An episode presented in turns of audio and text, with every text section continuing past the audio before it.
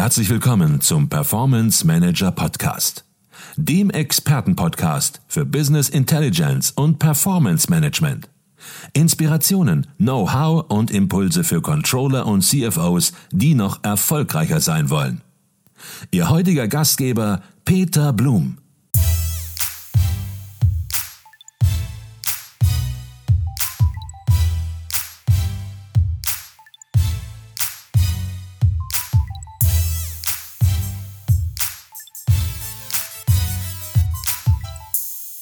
Herzlich willkommen zum Performance Manager Podcast. Mein Name ist Peter Blum. Ich bin Geschäftsführer der Business Intelligence Beratung Advisio Consult und Ihr Gastgeber im Podcast. Und heute sprechen wir über die sechste Ausgabe des Jahres 2023 der Fachzeitschrift Controlling. Sie behandelt das Schwerpunktthema Performance Feedback, moderne Prozesse, Instrumente und Kennzahlen zur Performance-Steigerung. Und ich freue mich heute darüber mit Professor Dr. Thorsten Knauer von der Ruhr-Universität Bochum zu sprechen.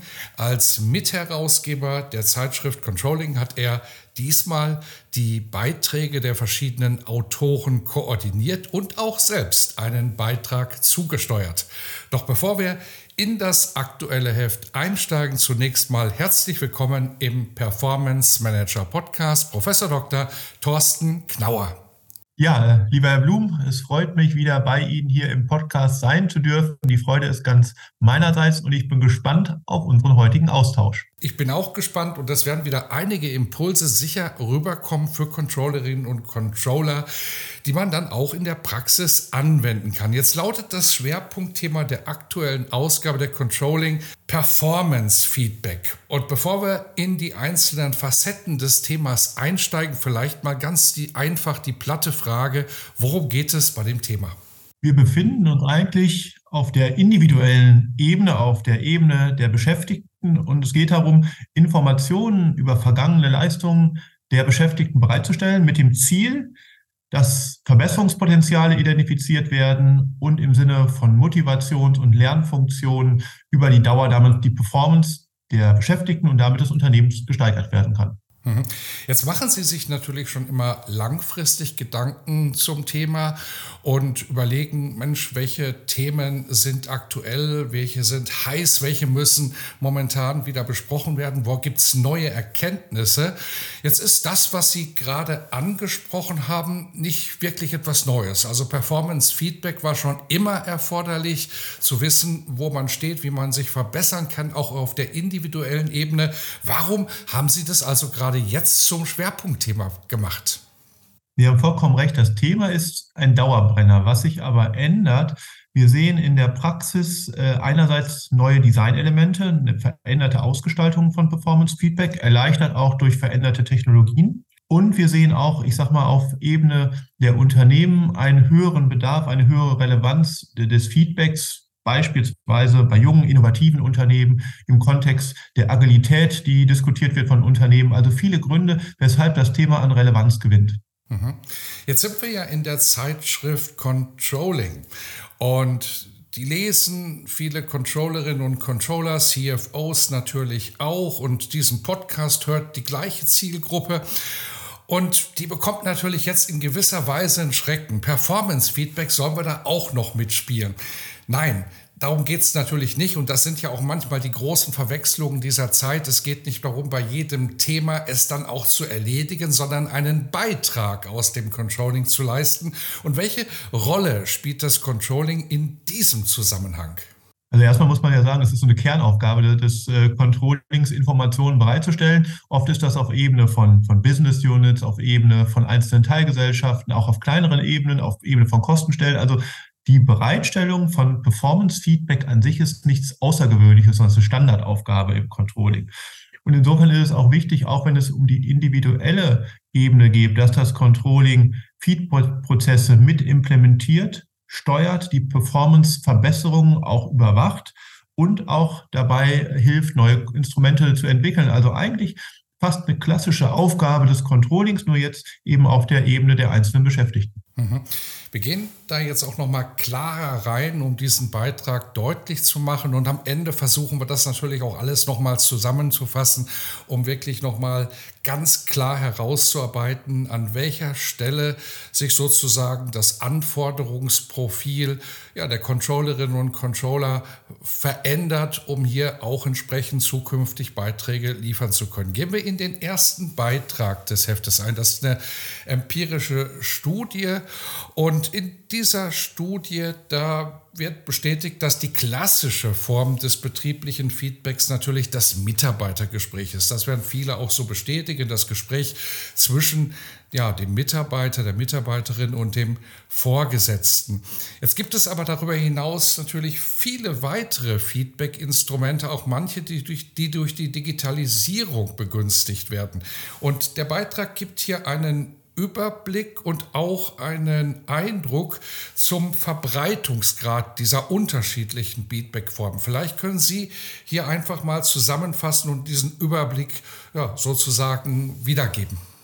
Ja, also neben diesem klassischen vorgesetzten Feedback gibt es zunehmend auch andere Arten des Feedbacks. Eine Variante ist, dass die Beschäftigten ihren eigenen Vorgesetzten Feedback geben, das durchaus häufig vorkommt. Man spricht auch vom Upward-Feedback. Und was auch zunehmend verbreitet wird, ist, dass Personen, die auf der gleichen Hierarchieebene sind, im Team beispielsweise, sich gegenseitig Feedback geben. Wir sprechen dann vom sogenannten Peer-Feedback. Manche Unternehmen, das ist tatsächlich mit manchen auch das richtige Wort, das kommt immer noch relativ selten vor, nutzen auch sogenanntes 360-Grad-Feedback, wo man dann weitgehend von allen äh, Bereichen auch externen Feedback einholt zur eigenen Leistung, ist aber nicht so ganz weit verbreitet. Externes Feedback kommt auch teilweise hinzu, also beispielsweise Kunden, die Feedback geben, das ist eine Perspektive, die auch genutzt wird, aber doch in einem eher geringen Anteil der Unternehmen. Was man sieht, und das ist vielleicht dann auch spannend zu sehen auf, aus der Controlling-Perspektive heraus, die Quellen des Feedbacks, Feedbacks werden vielfältiger.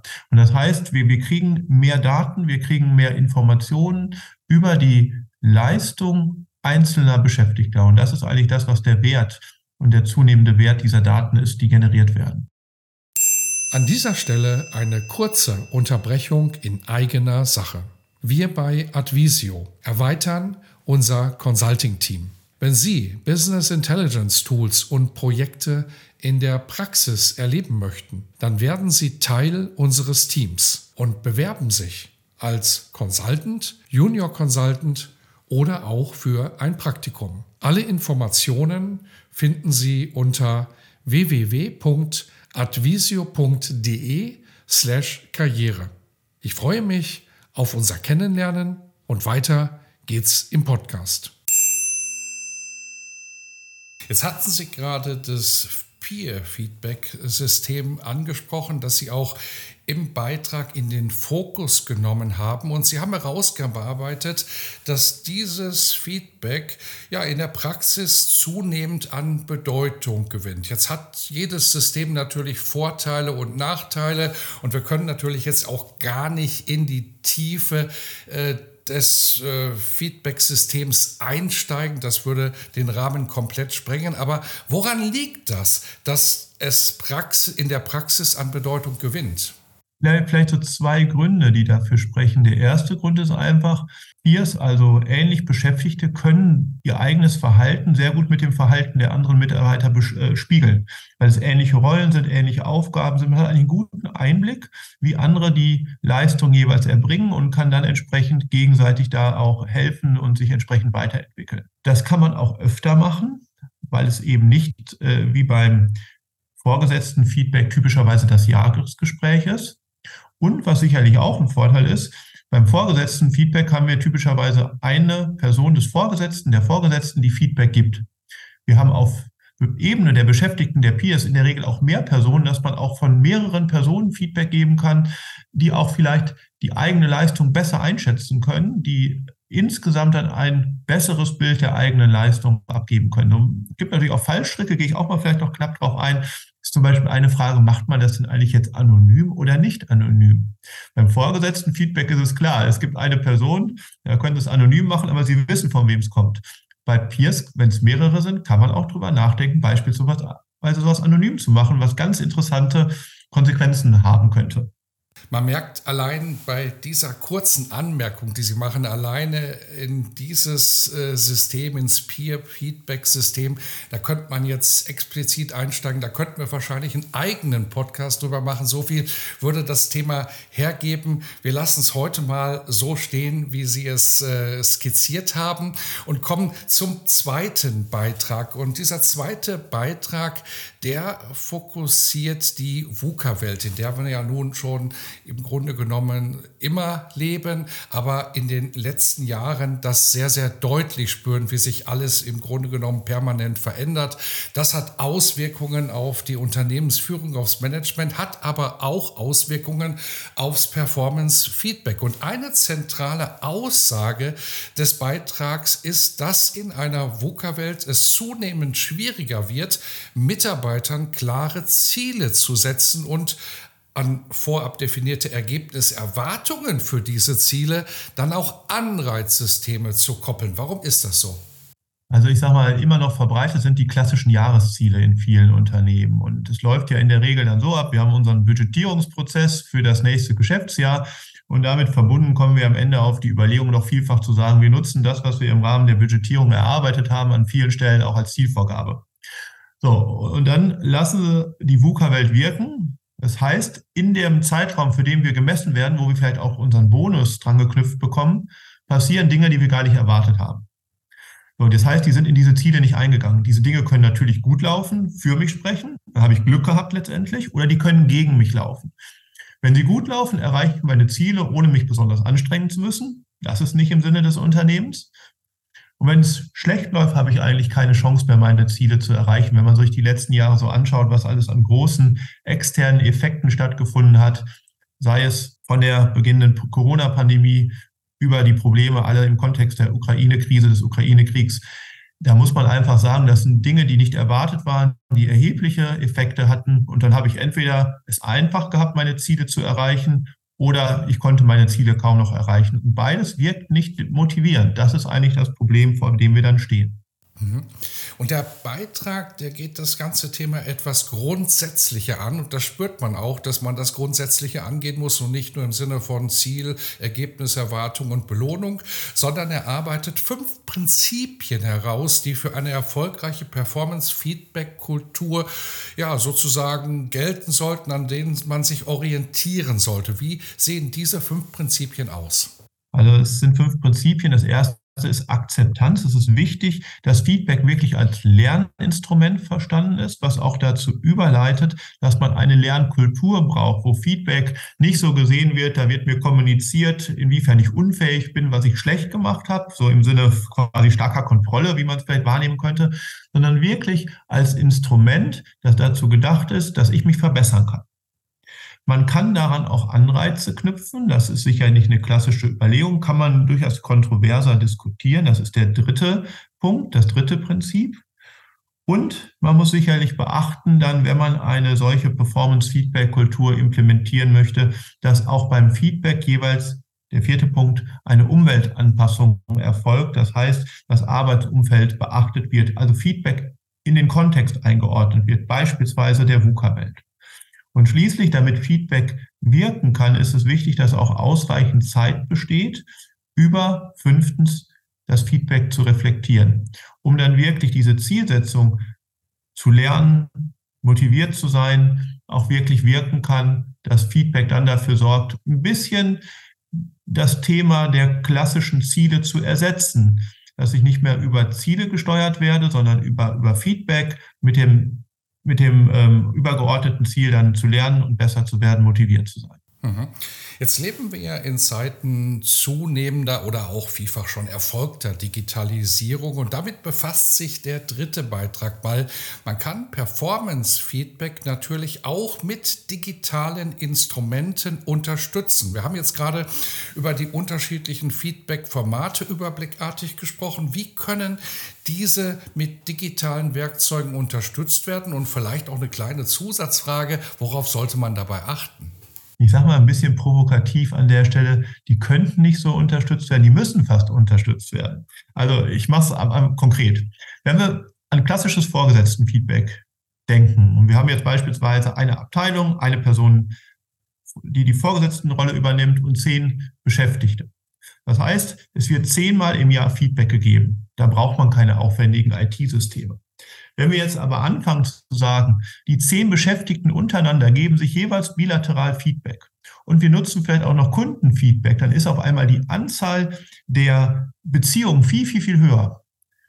Und das ist wichtig, erstmal sich klar zu machen, davon braucht man eigentlich digitale Plattformen, über die Feedback abgewickelt wird. Sie kennen es vielleicht sogar aus dem privaten Bereich. Manchmal, wenn man irgendwo eine Bestellung aufgegeben hat, bekommt man und vielleicht mit jemandem gesprochen hat, bekommt man nachher eine E-Mail, können Sie uns kurz Feedback zu dem Gespräch geben. Das ist alles Feedback, was stattfindet. Das heißt, wir brauchen erstmal Plattformen, um die größeren Datenmengen abzuwickeln.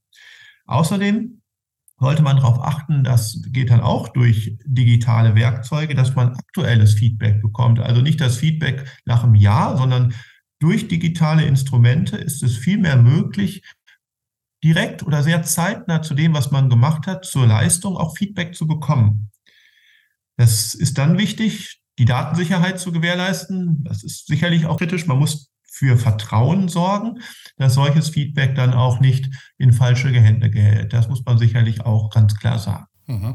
Sie haben gerade gesagt, Performance, Feedback, äh, Bedarf äh, digitaler Instrumente, digitaler Werkzeuge. Und das macht der dritte Beitrag auch sehr, sehr deutlich, indem er nämlich konkret auch herausarbeitet, dass es ja nicht nur bei einem datengestützten HR-Management um klassische Kennzahlen geht, wie Kündigungsraten, Fluktuationen, Abwesenheitsanalysen, sondern es geht um People Analytics. Und ein Begriff, den grenzen die Autoren nochmal sauber ab, um auch deutlich zu machen, es ist eine komplett neue Welt, in die wir denken müssen. Was umfasst People Analytics und welche Rolle spielt dabei Performance Feedback?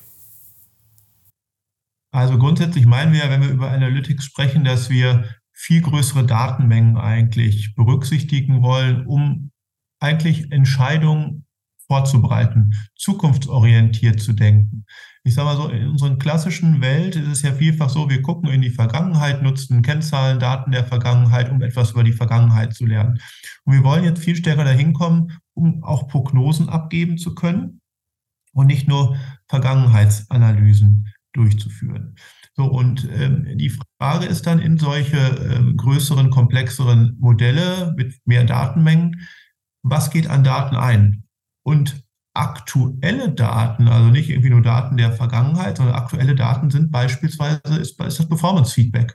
Sei es Daten aus dem Bereich Peer-Feedback, Kundenfeedback. Das heißt, wir haben zusätzliche Datenquellen und gerade wenn wir auf unterschiedliche äh, Art und Weise Peer-Feedback, Kundenfeedback oder auf andere Art und Weise Performance-Feedback bekommen, dann haben wir eigentlich die Chance, auch mit größeren Datenmengen zu arbeiten und auch kurzfristigere, aktuellere, bessere Prognosen abzugeben. Und das ist die Idee.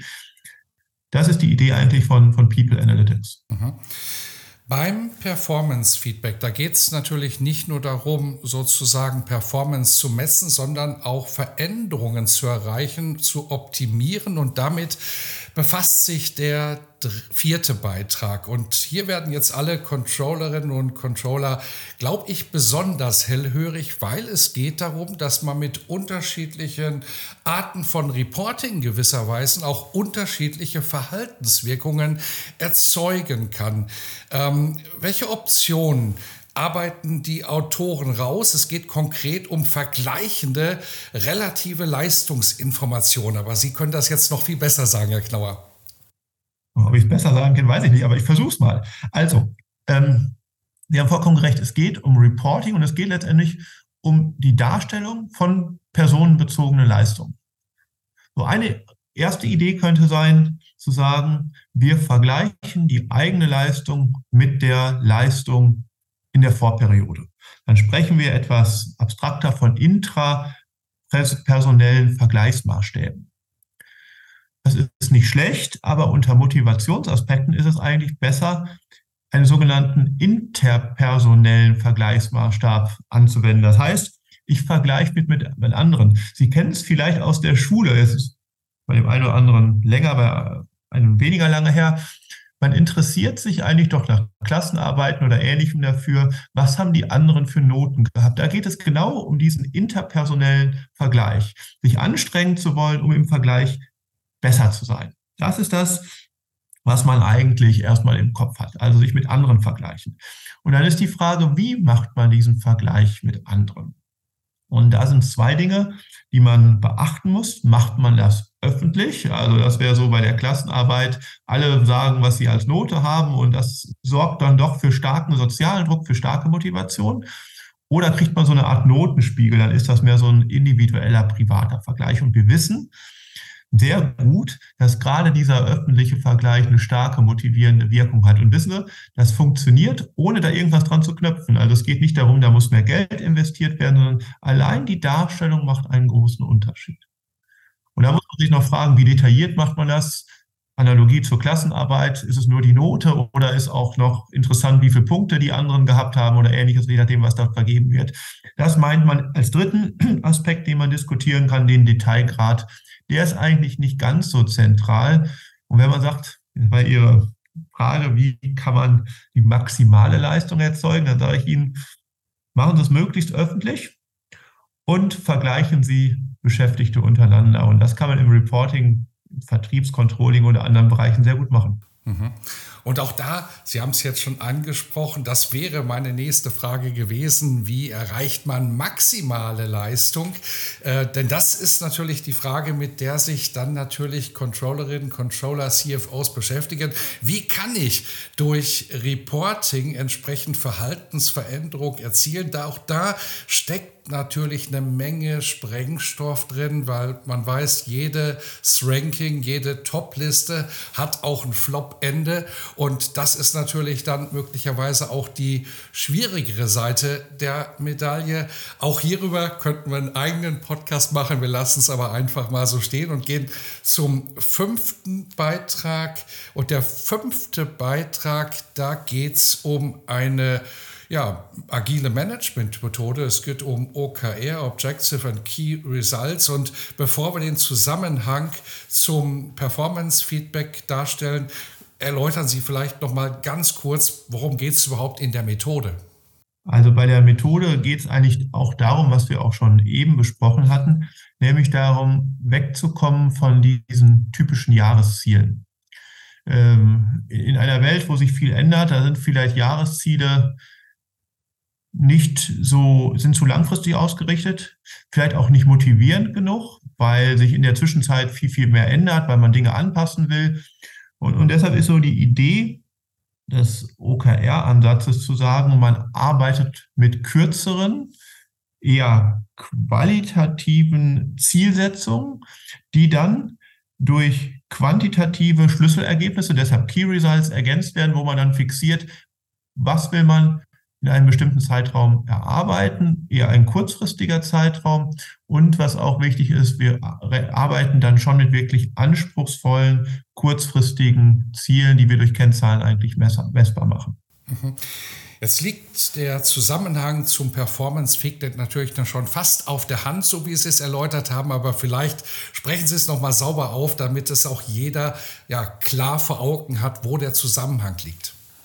Gerne. Also in dem Moment, wenn wir diese Zielsetzung haben, unsere konkreten Ziele, die wir erreichen wollen, müssen wir irgendwann dann auch hingehen und gucken, was haben wir denn tatsächlich erreicht. Das heißt dann im Rahmen des äh, OKR-Ansatzes OKR-Reviews, wo wir hingehen und dann Feedback dazu bekommen, was haben wir erreicht, inwieweit haben wir unsere Ziele erreicht, wo haben wir Verbesserungspotenziale und um dann im nächsten Schritt wieder neue Zielsetzungen eigentlich festzulegen. Mhm. Jetzt geht der fünfte Beitrag durchaus noch ein bisschen tiefer rein, geht weiter und sagt, Mensch, wenn das denn sozusagen auch Performance-Feedback begünstigt, OKR, dann könnte man das ja einfach einführen in Unternehmen, aber so einfach ist es nicht. Es gibt vier Qualifikationsbereiche, die im Beitrag herausgearbeitet werden, die sozusagen auch den Reifegrad eines Unternehmens definieren und je nach Reifegrad gelingt es entsprechend OKR einzuführen.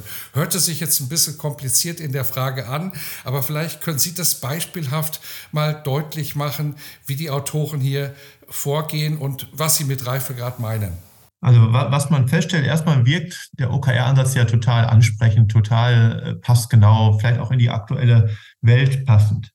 Trotzdem stellt man immer wieder fest, dass diese Potenziale von Unternehmen nicht so genutzt werden und Unternehmen bei der Implementierung des OKR-Ansatzes scheitern. Deshalb ist das Team hingegangen, hat ein Forschungsprojekt aufgesetzt, das heißt OK Ready. Und die haben sich dann mit Hilfe von Experteninterviews, Fallstudien und anderen Arbeitskreisen überlegt, was sind eigentlich die zentralen Bereiche, in denen ein Unternehmen gut aufgestellt sein muss, damit es einen OKR-Ansatz, einen OKR-Ansatz wirklich sinnvoll implementieren kann. Und diese Bereiche, die Sie dort identifiziert haben, sind vier Bereiche. Das erste ist die Unternehmenskultur. Man braucht eigentlich, was man so auch als Fehlerkultur bezeichnet, wo man bereit ist zu lernen. Damit auf Ebene der Mitarbeitenden sind wir ja auch wirklich gelernt wird, ist als zweitens erforderlich, dass die Mitarbeitenden sich mit dem Unternehmen, mit den Zielsetzungen und auch mit dieser Lernkultur identifizieren. Der dritte Bereich ist ein Wissensstand, ein Wissensstand über OKR selbst. Also man muss dann hingehen und auch wirklich äh, durch Schulungen und andere Maßnahmen deutlich machen, wie OKR funktioniert, wer was machen muss, wer welche Aufgabe übernimmt. Und gegebenenfalls muss auch die Unternehmensstruktur angepasst äh, werden, sodass man wirklich in diesen Zielen arbeitet, dass die Prozesse so gestaltet werden, die Steuerungsprozesse so neu definiert werden, dass sie tatsächlich auf dieses OKR, auf den OKR-Ansatz passen. Vielleicht hatten Sie auch noch eine Idee, so nach dem Motto, so ist ja etwas abstrakt, wie kann ein Unternehmen damit umgehen? Da ist ein wichtiger Hinweis im Artikel zu lesen. Die haben nämlich ein Webtool, und zwar ein kostenfreies Webtool entwickelt, wo man wirklich auch hingehen kann und seinen eigenen ähm, OKR-Reifegrad dann messen kann. Jetzt werden manche sagen, Mensch, das hört sich spannend an, dieses Tool möchte ich haben und an dieser Stelle möchte ich dann auf das kostenlose Probeabonnement hinweisen, denn in der Zeitschrift Controlling bekommt man all die Informationen, die dazu notwendigen Links, um diese Informationen zu erhalten. Und der Beck Verlag, in dem die Zeitschrift erscheint, bietet hier etwas ganz Spannendes an, nämlich zwei Ausgaben der Controlling kostenlos plus noch ein Sonderheft was einmal im Jahr erscheint, obendrauf und dann kann sich das alles in Ruhe anschauen und wenn das Heft gefällt, dann ja, hat man ein Abonnement über ein Jahr, was man dann natürlich entsprechend auch jederzeit kündigen kann. Ähm, lassen Sie uns zum Ende des Podcasts nochmal klar die Rolle des Controllings beim Performance Feedback herausarbeiten. Ich hatte am Anfang gesagt, viele Veränderungen strömen auf das Controlling ein und ja, Controller dürfen hier keinen Denkfehler machen, indem sie meinen, jedes Thema ganzheitlich auch in der Umsetzung bearbeiten zu müssen. Nein, darum geht es nicht. Es geht darum, bei den unterschiedlichen Themen als klassischer Sparingspartner des Managements eben Beiträge aus dem Controlling zu liefern. Und was ist ganz klar der Beitrag? Was ist die Aufgabe der Controllerin und Controller beim Performance-Feedback hier auch eben als Sparringspartner des Management?